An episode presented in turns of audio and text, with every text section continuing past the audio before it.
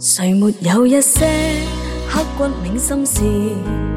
谁能预计后果？谁没有一些旧恨心魔？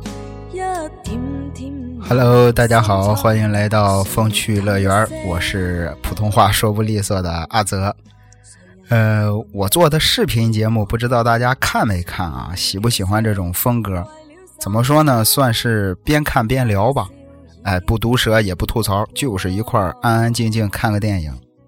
其实本来啊，一开始我也没期望这个视频会有多少的播放量或者点赞什么的，我就是做给我自己和我媳妇儿看的。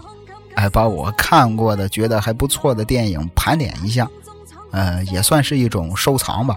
哎，将来还能给我孩子看，我觉得挺好。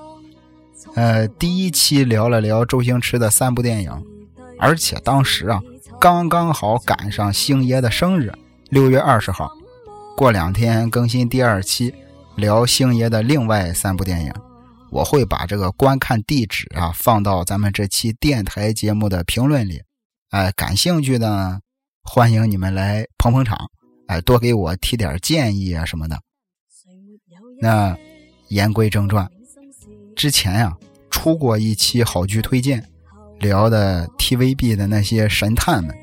这一期呢，咱们聊聊 TVB 的那些商业大鳄，一些这个金融商战片啊，当年也算是 TVB 的拿手好戏了。一九九二年。啊，韦家辉导演的一部《大时代》，我觉得应该是无人不知、无人不晓吧。刘青云饰演方展博，啊，郑少秋演的丁蟹。其实第一次看这部剧的时候，我还很小。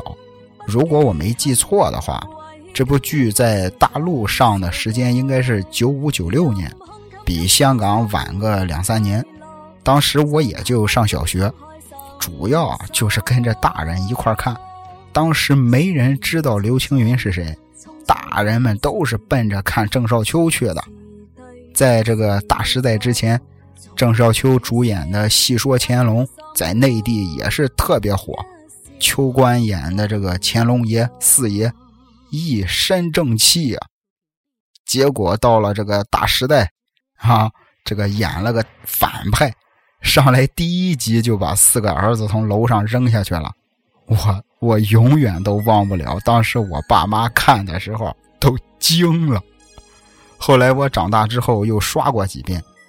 其实简单来说，就是讲了两个家庭啊，两代人的恩怨。陈松仁饰演的方进新跟丁蟹是三十几年的老朋友。方进新当时是风头正劲的股票经纪人，丁蟹呢就是个大老粗，哎，没读过书，冲动蛮横，头脑简单。结果有一次，丁蟹一冲动把方进新给揍了。等方进新从医院醒过来之后，不光失忆了，而且还成了智障。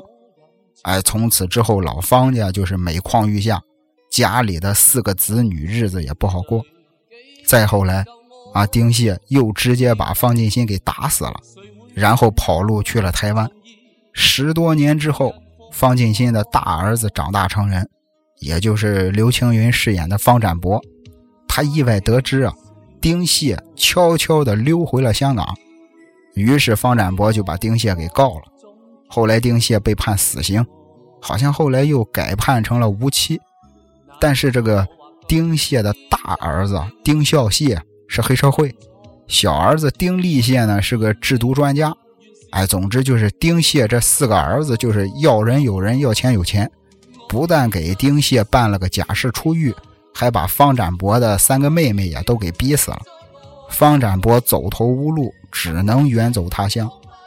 另一边，啊，出狱之后的丁蟹运气特别好，哎，这个事业上是一帆风顺，什么技术分析呀，啊，什么这个数据统计呀，人家一概不懂，就是凭借着好运气，纵横股票期货市场。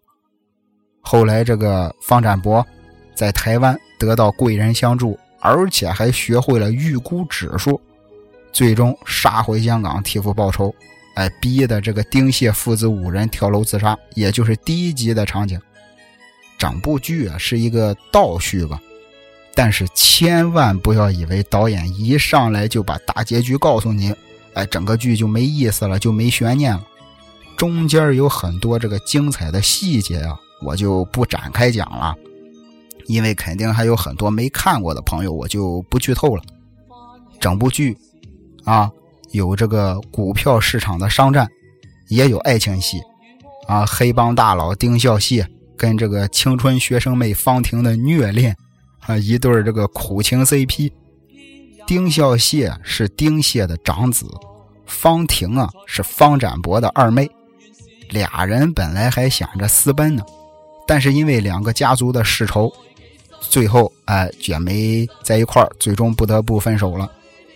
当然啊，也有方展博这种基督山伯爵式的复仇。然后这部剧啊，最重要的啊，还捎带手的聊了聊香港的时代变迁，透过股市股票来揭露人性。而且最有意义的是什么呢？这部剧啊。打破了传统电视剧的那种架构，从大时代之后，家族剧的这种模式才慢慢形成。哎，比如后来的什么《溏心风暴》啊，啊，这个《天地男儿》啊，这一期咱们也都会讲到啊。我觉得整部剧演技最到位的就是郑少秋，而且丁蟹这个角色真是让他演绝了。其实当年丁蟹这个角色，导演韦家辉啊是想找找这个万梓良演，就是《古惑仔》里的蒋天养。说实话，我觉得如果是万梓良演啊，应该也会很精彩。本身人家长得就豪横，自带老大光环，是吧？叼着个大粗雪茄，亦正亦邪。但是还好，郑少秋也没让咱们失望。不过有很多人也说过，说这个丁蟹这个角色啊，有点让人无语。哎，他干的一些事儿啊，说的一些话呀，是吧？比如有一出，丁蟹在法庭上给自己辩护，他说：“是啊，啊，这个我是打死人，可是我没罪。”啊，最出名的一句：“全都死光了，就我没死。”就是不少人觉得丁蟹挺让人崩溃的。其实你仔细想想，丁蟹这个角色是那种怎么说呢？是那种梁山好汉式的人物，极其的偏执，有点像李逵。有一场戏我印象特别深。丁蟹年轻的时候家里挺困难，他这个大儿子去这个偷东西，回来之后丁蟹很生气，说这个偷东西是不对的，哎，正准备教训大儿子呢。这时候，他大儿子说什么呢？说我偷东西是为了给弟弟们吃。结果一听这话，丁蟹说：“嗯，这就没事了，有血性。”其实怎么说呢？我觉得人都是这样。举个现实中的例子吧。前两天，我这个小外甥开学了，哎，在这个学校里跟同学打架了，老师请家长。我姐夫当时特别生气。结果到了学校之后，一听老师说是对方先挑的事儿，先动的手，我外甥才进行的这个反击。而且我外甥给我姐夫说，这不是那小子第一次找事儿了，哎，之前已经有过好几次了，而且呢也都告过老师。虽然我姐夫当时也当着老师的面批评了我外甥，但是那天放学之后，他还是带着我外甥去吃了肯德基。电视剧里，丁蟹原谅自己的儿子为了照顾家人去偷东西。现实生活中，我们也会原谅自己的亲人为了保护自己而打架。丁蟹这个人物很荒谬，但同样也无比的真实。他只是把我们身上的某些特质给放大了。哎，或者是用这个方展博的一句台词说吧：“丁蟹，他不是坏人。”但却坏事做尽。总之，没看过这部剧的，强烈推荐你去看一下吧。剧里啊，还有二十九岁风华正茂的蓝洁瑛，还有清纯的一塌糊涂的周慧敏。最有意思的是，这部剧啊，还诞生了一个丁蟹效应，就是从《大时代》这部剧之后，但凡是播出郑少秋的电影电视剧。恒生指数或者是 A 股都会下跌，有网友啊还统计过啊，说在过去的这个二十多年里，丁蟹效应应验了三十多次。二零一九年，郑少秋主演的《鬼探前传》开播，开播的当天，港股下跌一百九十三点。到了五月六号，川普发声明的时候，整个股市下跌了近千点。后来听说还有这个财经节目找他去做嘉宾，哎，郑少秋说自己对股票其实是一窍不通，而且这部剧啊还有件事儿很有意思。最后再说一点啊，我觉得这部剧占用的时间有点太多了，因为我实在是太爱这部剧了。这部剧里啊，很多的角色在现实生活中啊其实是有原型的，比如这个。丁孝谢跟二妹方婷啊，不是这个苦情 CP 吗？他俩的故事原型啊，就是香港六十年代潮州帮老大徐琛，还有跟他青梅竹马，最后被他推下楼摔死的刘平利。具体的故事啊，网上都有，哎，感兴趣的可以自己去查一下。剩下的就更明显了，是吧？这个方展博走投无路去了台湾，遇到了两位贵人。一个是退休的大毒枭周继生，一位是退休的总华探长龙成邦。你看这人设啊，大毒枭、总华探长，摆明了就是博豪跟吕乐。对这两位不太熟悉的，可以去看一下电影《雷洛传》啊，或者是博豪。前一阵儿这个甄子丹跟刘德华演的《追龙》也行。总华探长这个龙城邦的演员是曾江。电影《跛豪》里出演总华探长的也是曾江，还有剧中的三大富豪，影射的就是李嘉诚、霍英东、何鸿燊。总而言之吧，你自己去看，说不定啊，你还能有更大的发现。大时代大火之后，到了一九九四年，TVB 又推出了一部《笑看风云》，同样是郑少秋主演。但是跟大时代的丁蟹不同，这一回呀，咱们秋官演了一把超级无敌大好人，讲的就是郑少秋饰演的黄天，啊，同时跟好几个仇家的商战，除了涉及到股票，还有保险行保险行业。不好意思啊，刚才吐沫卡了我一下。更重要的是啊，我南哥，啊，郑伊健。在剧里有出色的发挥表现。其实一提到这个《笑看风云》这部剧啊，我相信大多数人，尤其是女孩，首先想到的应该是包文龙跟林真烈的爱情。郑伊健饰演的包文龙，跟陈松伶饰演的林真烈，朝夕相处，日久生情。虽然最后是以悲剧收尾吧，而且也不是那种轰轰烈烈、惊心动魄的爱情。但是，他们两个在一块儿的时候，总会让人感觉很温暖。哎，我印象最深的一场戏啊，是两个人在天台上往下撒纸条。哎，我当时看的时候就觉得很浪漫，真好。甚至后来上高中追女孩的时候，我还模仿过这一招。有时候我都怀疑啊，是不是因为这部剧的关系？陈松伶在剧里一直都是短发，后来在很长的一段时间里，我特别喜欢短头发的姑娘。而且你知道最难得的是什么吗？他们俩的这段爱情故事啊，给人感觉很真实。哎，他们住的房子很简单，甚至有点拥挤，吃的呢也都是家常菜啊和路边摊。两个人在市场上买了甘蔗，也都是用那种大红色的塑料袋装着，会让我们去相信我们的身边真的有这样的一对情侣，哎，生活着，相爱着。我发现现在好多的电影电视剧啊，已经不会这样去讲爱情故事了。其实往往都是越简单的故事越容易打动人。当然了。啊，每一部剧里必须要有反派，《笑看风云》里的反派是由郭晋安饰演的潘朗清，一个急功近利、不择手段的这么一个人物。靠着前女友获取情报，啊，靠这个走私赚不义之财。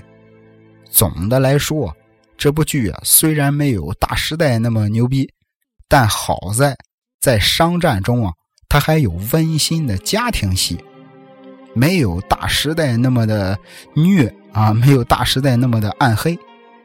那到了九五年的时候，TVB 播过一部《水饺皇后》，也是陈松伶主演的，不知道多少人看过。故事呢，其实很简单。女主角朱文平家道中落，老公又进了监狱，为了维持生计呢，她就开始以包水饺做小贩谋生。因为她做的水饺特别好吃，慢慢的就成了网红店。哎，逐步的呢就发展成了这个水饺工厂，生意就越做越大。但是有意思的是什么呢？这部戏的女主人公的原型啊。就是湾仔码头的创始人臧建和，而实际上臧建和的真实故事要远比《水饺皇后》里演的艰难的多得多。早年间，他带着年幼的两个女儿到香港谋生，租下了一间四平米的房子。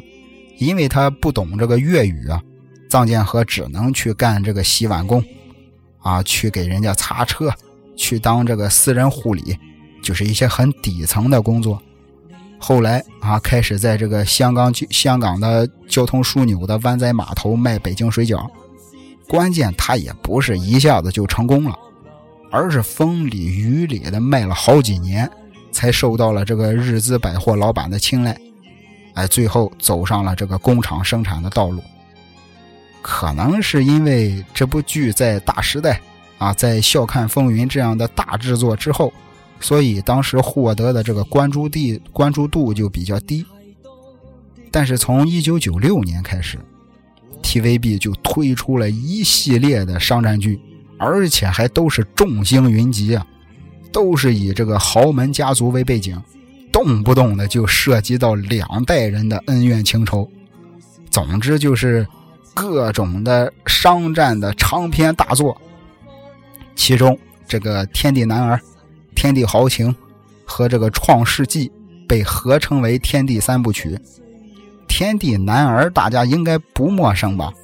水嫩水嫩的张智霖，啊，外加白皙透亮的古天乐。当时的古天乐还是白骨。重要的是，这部剧里啊，仍然有郑少秋。你想啊，从九二年到九四年，又到九六年。从丁蟹效应来看的话，那几年的香港股民真是好惨啊！这部剧里啊，我个人觉得比较出彩的，其实是罗嘉良出演的大反派徐佳丽，哎，可以说是无恶不作，坏出了人生巅峰啊！但是别忘了，人性并不是简单的善恶分明，就像最近大火的那个《隐秘的角落》。就像这部剧里演的一样，一群小孩为了救人而去勒索老师，即便这个老师是个杀人犯，那你说，为了达到一个好的目的而做了一些坏事这几个小孩是好小孩还是坏小孩？这才是人性最有意思的地方。插句题外话啊，如果大家想听我聊一期《隐秘的角落》呢，就在评论里留言告诉我。哎，想听的人多的话呢，咱们最近这一两天就再来一期，哎，来一期聊聊这个隐秘的角落。那说回《天地男儿》，徐佳丽这个角色也是一样，他已经摆脱了 TVB 之前的作品中那种脸谱化的反派，他的内心是有挣扎、有变化的。这部剧呢，也强烈推荐大家去看一下吧。我个人觉得啊。这部剧可以说是 TVB 电视剧史上的一座里程碑，说它是家族剧的巅峰之作也不为过。到了之后的这个《天地豪情》，啊，这部剧呢，主要就是让我记住了张家辉。哎，片子里张家辉饰演大反派甘亮红。其实最开始甘亮红出场的时候，是个正面人物。哎，很简单，很单纯，很善良，而且重情重义。但是后来随着他身世的曝光、地位的改变，啊，为了这个名利地位，开始一步步变得阴险、凶残无情。其实看着一个好人一点一点的变成坏人，是最让人心里不舒服的。不过张家辉演的确实是神形兼备，直到后来看那个精装四大才子的时候，张家辉演唐伯虎，我当时一下子还挺难接受。那接下来呢，是我想着重聊一聊的《创世纪》这部剧啊，分为上下两部。没记错的话，应该是一共是一百零七集，从一九九九年一直演到两千年，正儿八经的跨世纪之作。主要讲的是这个地产业里的事儿演员阵容呢也是空前的强大。哎，这个主角叶天荣是由罗嘉良出演，我相信时至今日。叶天荣这个角色仍然是不少观众心中最经典的港剧角色。除了罗嘉良，还有这个陈锦鸿、郭晋安，变黑了的古天乐，一脸青春的吴奇隆。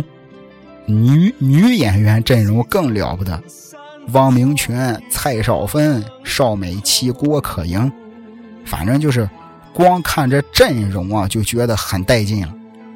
有人说。当年一部《上海滩》，哎，告诉了内地观众什么是黑帮；《大时代》呢，教会了内地人玩股票；《创世纪》则告诉了内地观众什么是房地产。而且据说当时拍这部剧的时候啊，呃，剧组还专门请了这个金融团队参与指导，一共是投资了一点五亿港币，堪称是这个港剧史上最大的制作。就是这样一部作品，当年首播的时候收视率很差强人意，甚至都没有进入当年的收视三甲。但经典往往就是这样，是需要时间慢慢沉淀的。现如今，很多人都感觉《创世纪》要比《大时代》还经典，说这个《创世纪》是体现了香港人几十年来的艰苦创业。从无到有变成世界金融中心所走过的这一段路，其实整部剧啊，最打动我的一个点啊，就是第一集的时候，刚开场，叶天荣闹着要跳楼，在天台上，马志强给叶天荣说：“只要有理想，什么都能够实现。”其实我觉得这就是整部《创世纪》想要告诉我们的，想要表达的东西。主角叶天荣是一个从底层打拼上来的商人，遭遇了十七次创业失败，年近三十了还是一事无成。后来慢慢的，哎，变得精明能干，有时候呢也会玩阴招，但是他也有做人的底线。他有一句名言，大体意思啊，大体意思是：当所有人叫我放弃的时候，我所能做的。只有继续坚持，而他的好兄弟许文彪，本来是老实本分的职员，后来逐渐的开始迷失自我，然后就杀人放火、背信弃义。许文彪临死之前啊，最后一次见叶天荣的时候，当时的许文彪可以说是已经是魔鬼一样的人物了，人之将死，其言也善。他给叶天荣说：“说，我想安分守己，可以走一条正路，坚守原则会有一个好结果。不断的有人告诉我你这样做很傻，不断的有人叫我放弃。这其实跟叶天荣的那句名言形成了一个鲜明的对比。其实这个许文彪虽然他是个反派，但是他也有自己的理想。”只不过他是坚持不下去了。说白了，可能我们每一个人都是许文彪，都在经历着都市社会的迷茫。让我想到了这个《无间道》里黄秋生的一句台词儿：“杀人放火金腰带，修桥补路无尸骸。恪尽职守的不如贪赃枉法的过得好，老实本分的比不上偷奸耍滑的有出息。”许文彪这个角色就是现代人价值观混乱的一个缩影。我记得这个叶天荣跟许文彪有过一段对话，其实这段对话很耐人寻味。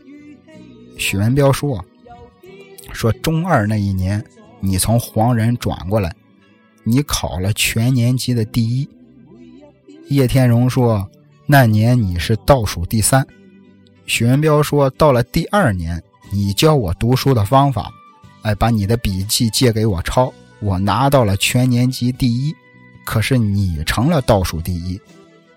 叶天荣说：“那一年我赚外快，挣到了我第一个一千块。到了中四，你又是第一，我赚到了第一个一万块。中午的时候，我赚到了五万两千块和会考及格。你一直到中期都是第一。”可是那时候我已经开始我的第一盘生意了。这么算法，谁比谁强呢？徐文彪说：“你强，是该好好学习，还是该逃学逃课出去做生意呢？”说句实在的，这个问题啊，我真给不了你们答案。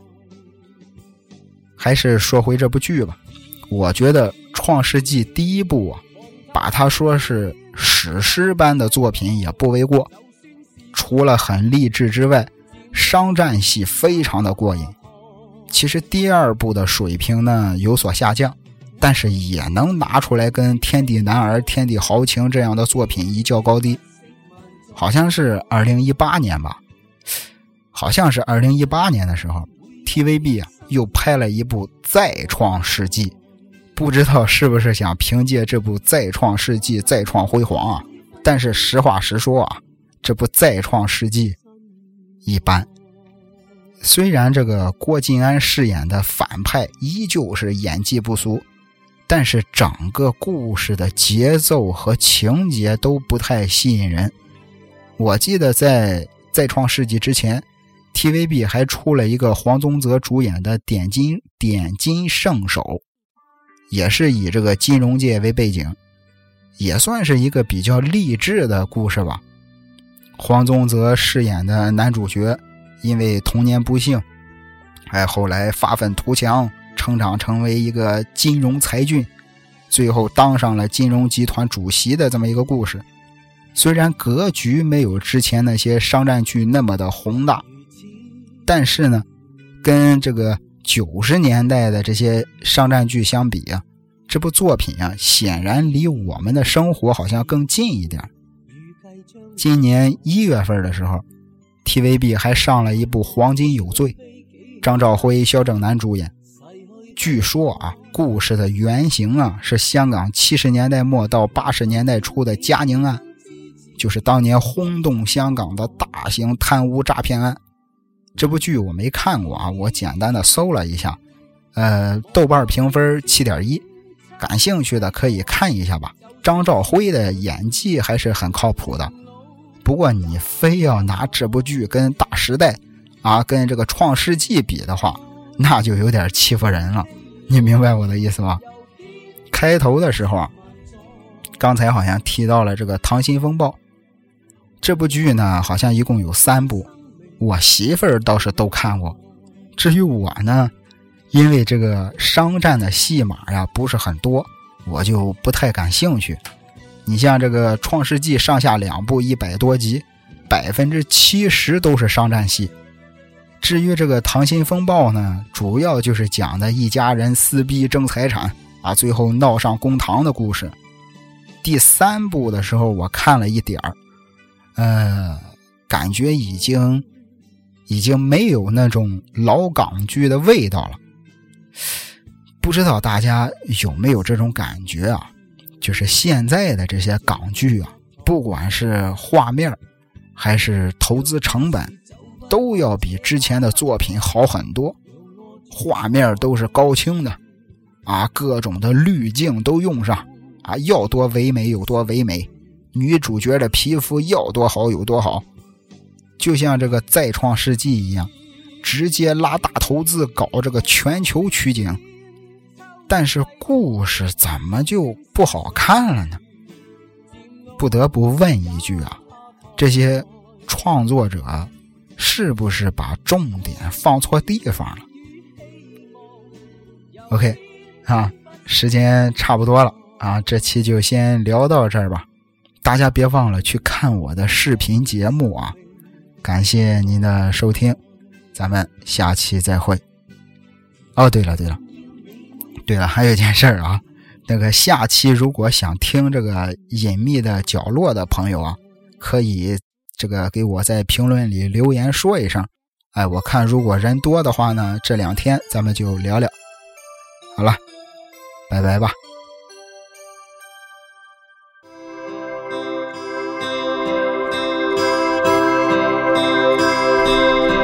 人渐醉了，夜更深，在这一刻多么接近，思想仿似在搖撼，矛盾也更深。曾被破碎過的心，让你今天輕輕貼近，多少安慰及疑問，偷偷。的再生，情难自禁，我却其实属于极度容易受伤的女人。不要不要不要驟來驟去，请珍惜我的心。如明白我，继续情愿热恋这个容易受伤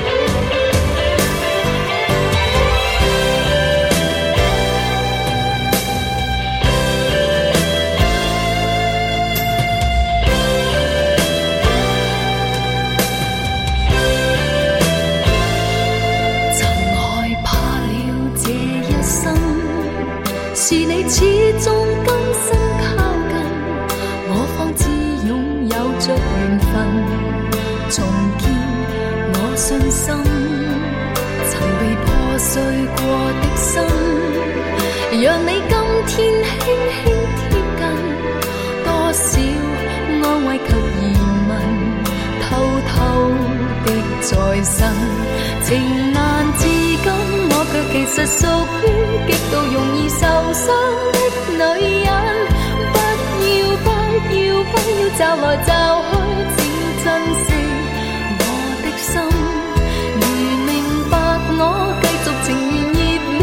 一个容易受伤的。